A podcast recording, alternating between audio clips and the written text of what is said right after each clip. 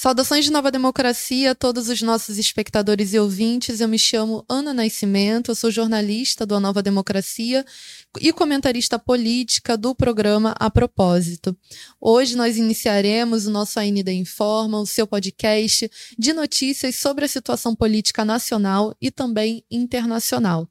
Lembrando que você sempre pode acompanhar o nosso podcast pelo Spotify, pelo Apple Podcast, pelo Castbox e também pelo YouTube, que é onde, aliás, nós apresentamos o nosso programa de comentários políticos, o A Propósito, às segundas e quintas-feiras, às 19 horas, e aos sábados, às duas da tarde. Vale a pena você conferir. Bom, passando para a nossa primeira pauta, é, a primeira notícia que nós trazemos aqui hoje no nosso AND Informa é o fato de que os latifúndios agropecuários cresceram em 50% sob o território brasileiro nos últimos 38 anos, ocupando cerca de um terço do nosso território. Um levantamento realizado pelo MAP Biomas revelou o crescimento avassalador da área utilizada pelo latifúndio no nosso país. De 1985 a 2022, o território da dita agropecuária cresceu em 50% sob território brasileiro, chegando a ocupar um terço desse território, e a área equivalente a todo o estado do Mato Grosso. Vale destacar aqui que o estado do Mato Grosso é, inclusive, um dos estados que mais concentra é, latifúndios no nosso país. E essa intensa expansão do latifúndio se dá, sobretudo, na Amazônia, que é a região mais afetada pela recente expansão da fronteira agrícola no norte do nosso país. E de acordo com o estudo, a área ocupada por pasto era de 13,7 milhões. No ano passado, esse número já subiu para 57,7 milhões. E o relatório ainda afirma que a expansão do latifúndio se deu de forma ininterrupta durante todos esses 38 anos, com exceção de um breve período de refluxo entre os anos de 2008 e 2012, que era um ano em que os imperialistas, que são os principais compradores das commodities brasileiras, que são produzidas por esses latifúndios, sofriam os efeitos da crise de superprodução lá de 2008. E dentre esses anos, a principal explosão ocorreu entre as décadas de 2013 e 2022. Ou seja, o crescimento do latifúndio, dito agronegócio no nosso país, contou com passe livre para atuação e apoio direto de sucessivos governos de turno, pouco alterando-se a tendência com as mudanças de mandatários. Consequência direta desse fenômeno, inclusive é o que a gente tem noticiado é, frequentemente nos nossos programas, é o acirramento da luta pela terra no nosso país, dado que essas terras são roubadas de povos indígenas, camponeses e quilombolas que resistem há séculos por manter os seus territórios contra os ladrões de terra. E segundo dados da Comissão Pastoral da Terra, CPT, cerca de 1.572 conflitos agrários foram registrados somente no ano de 2022, com a mobilização de cerca de 181.304 famílias camponesas. Ah, perdão, 181.304 famílias camponesas. De forma consonante com os dados do MAP Biomas, o relatório da CPT aponta ainda que a Amazônia Legal concentrou cerca de 56% de todos os conflitos por terra no ano passado, no ano de 2022.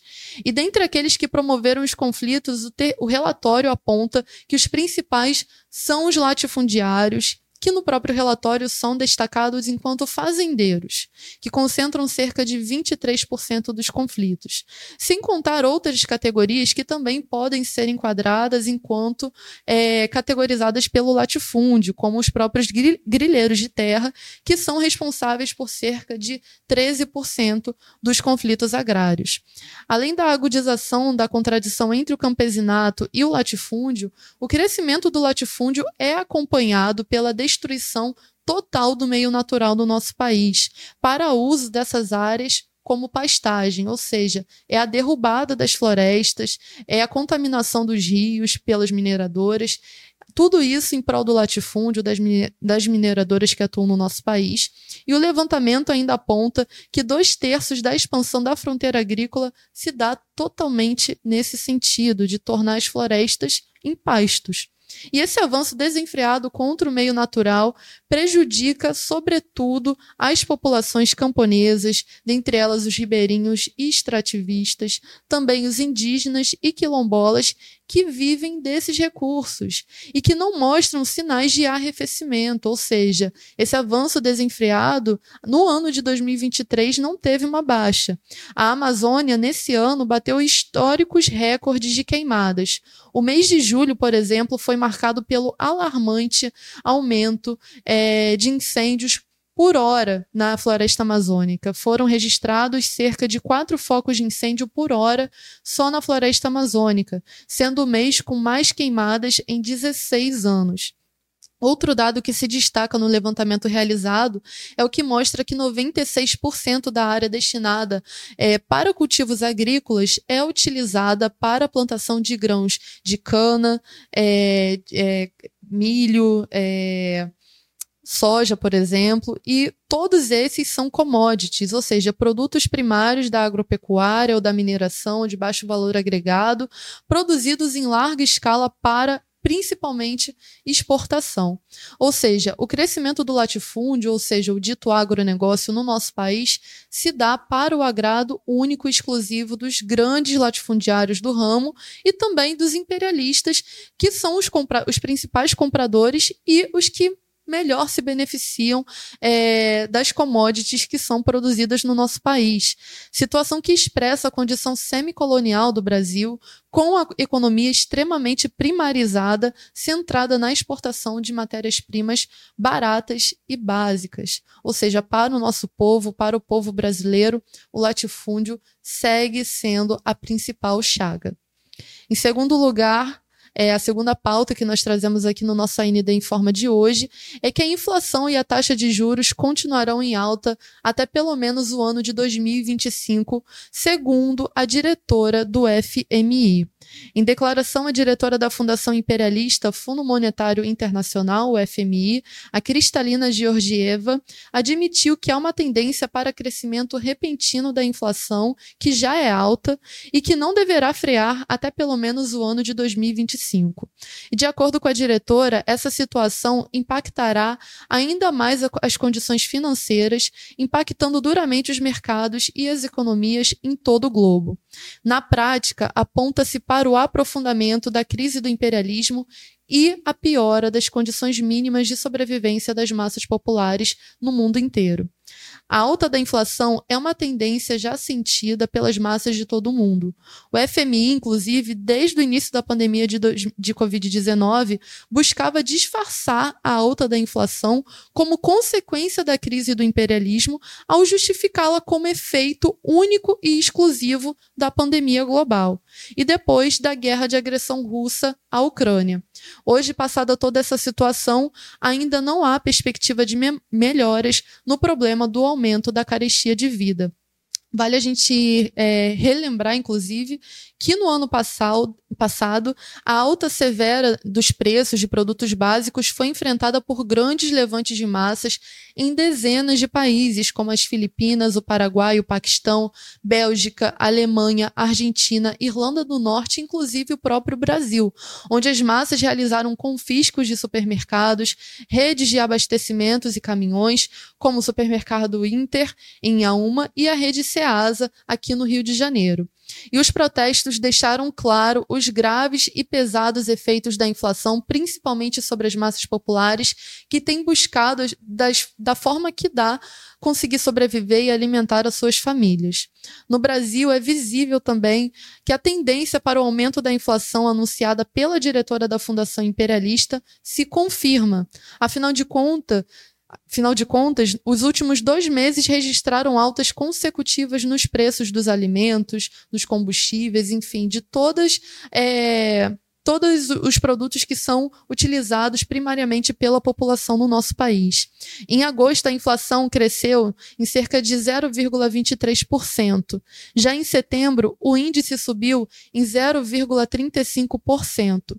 E com as altas, a inflação anual acumulada atingiu os patamares de 5%. E a alta mundial nos preços vai de encontro com o palavrório do atual gerente de turno do imperialismo Yankee, o Joseph Biden, que vangloriou-se no dia 1 de setembro pela capacidade de manejar a baixa taxa de juros, inflação e pleno emprego. O breve respiro durou, entretanto, muito pouco.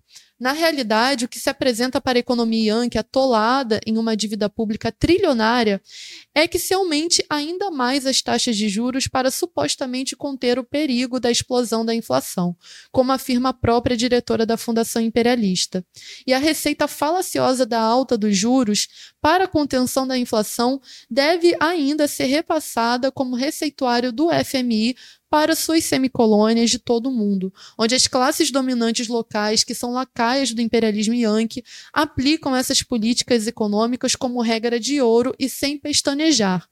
Na prática, não há perspectiva para melhora da economia, nem nas análises mais otimistas dos próprios economistas a serviço do imperialismo. Ou seja, para as massas populares, tanto no nosso país quanto ao redor do globo, fica claro que não há saída dentro desse velho sistema de exploração e de opressão que está em crise geral de decomposição. E passando para a nossa terceira notícia, o senhor Joseph Biden anunciou que vai construir um muro na fronteira com o México.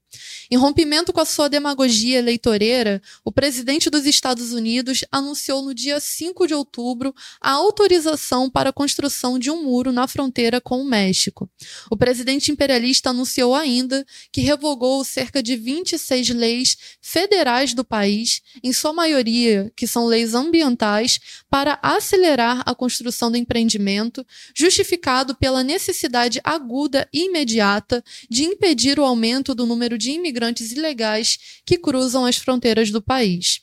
E segundo o secretário de Segurança Interna, Alejandro Mayorkas, segmentos do muro iniciado pelo ex-presidente ultra-reacionário Donald Trump serão criados em 10 locais no Vale do Rio Grande, na fronteira onde agentes de repressão Yankees fizeram 245 mil prisões durante o chamado ano fiscal de 2023, que terminou agora, dia 30 de setembro. Esse não é o primeiro ataque direto de Biden contra os imigrantes. Vale a gente rememorar aqui que, em maio, o presidente reacionário anunciou a substituição do artigo 42, a lei anti-imigração imposta no governo de Trump, por medidas ainda mais duras.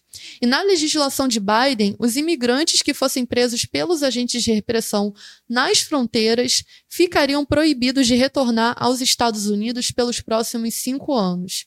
E as novas leis impostas por Biden permitiam ainda o rastreamento dessas pessoas por GPS, toques de recolher e uso de algemas eletrônicas contra esses imigrantes enquanto estivessem em centros de detenção à espera de julgamentos. E na época, a substituição anunciada por Biden gerou uma imensa onda migratória de massas que buscaram atravessar as fronteiras antes do recrudescimento da política anti-imigração Yankee. E somente no dia 10 de maio desse ano, cerca de 10 mil imigrantes foram detidos por policiais de patrulha e levados a centros de detenção já lotados e que atingiram taxas exorbitantes de superlotação.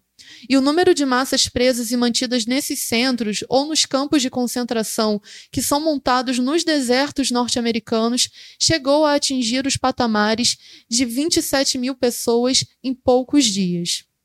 É uma situação em desenvolvimento nas fronteiras Yankees e com um crescimento da crise no país, que somente nesse ano registrou a falência de três importantes bancos, os Estados Unidos têm avançado cada vez mais com políticas agressivas contra os países coloniais e semicoloniais, principalmente na América Latina, que pioram gravemente as crises e condições de vida nesses próprios países. E essas políticas envolvem desde os dos ditos investimentos externos até a construção de megas empreendimentos voltados à exportação de capital e saqueios de matérias-primas e de materiais é, de riquezas naturais desses países, como é o caso do corredor interoceânico em construção no próprio México. E essas políticas ultra-reacionárias e anti-imigração empreendidas por Joseph Biden serão incapazes de resolver o problema da imigração. O endurecimento das punições e as barreiras fiscais servirá somente a fortalecer os esquemas mais complexos de imigração ilegal, mantidos por cartéis de drogas mexicanos em conluio com as polícias fronteiriças dos, do próprios Estados Unidos e as ditas agências de segurança e inteligências. Outro resultado será a piora da situação dessas massas, uma vez que chegarem em solo Yankee se conseguirem chegar com vida. Ameaças por todos os lados pelas, pelas duras políticas anti-imigração terão como única opção os piores trabalhos, sem nenhum direito e sob, um, e sob a máxima exploração e também discriminação. Bom, e a nossa quarta e última notícia é o fato de que a Prefeitura de Porto Alegre derrubou um muro de uma ocupação com uma retroescavadeira no dia 4 de outubro.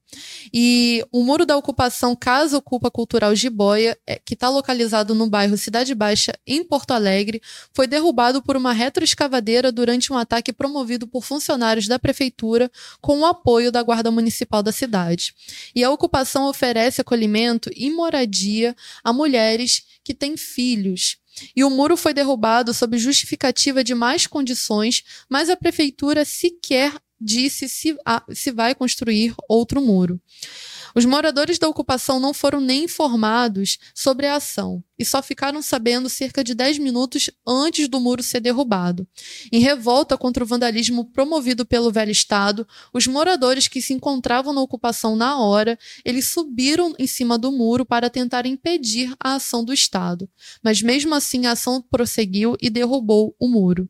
E essa derrubada deixou cômodos utilizados por muitas famílias completamente expostos, expondo a privacidade dessas famílias em primeiro lugar, mas também deixando essas famílias sem segurança alguma. E a conta da rede social do Instagram da ocupação registrou em vídeo a hora que os funcionários da prefeitura apareceram. E essa não é a primeira vez que essa ocupação ela é atacada. Em março do ano passado, em 2022, o local foi invadido pelos supostos proprietários do terreno onde a ocupação se localiza. E com facões, eles destruíram a horta, destruíram as árvores que se encontravam dentro do terreno da ocupação, arrombaram cadeados e colocaram outros no lugar. E a prefeitura anunciou recentemente que não vai reerguer outro muro, que apenas vai colocar outra grade no local. E a Casa Cultural Jiboia anunciou ainda que abriu uma vaquinha online para a reconstrução do muro. É uma situação drástica de um ataque ao povo que mostra, na verdade, que o velho Estado, as suas prefeituras, inclusive, não estão dispostas e não estão, na verdade, a serviço dessas populações para resolver seus problemas de moradia. É um grave ataque ao direito à moradia e é um grave ataque a essas pessoas que ficam completamente expostas, sem a sua segurança, inclusive, por conta dessas ações de vandalismo do velho Estado. Esse foi o nosso AND em Forma de hoje. Eu espero que vocês tenham gostado e aguardo vocês no nosso próximo programa.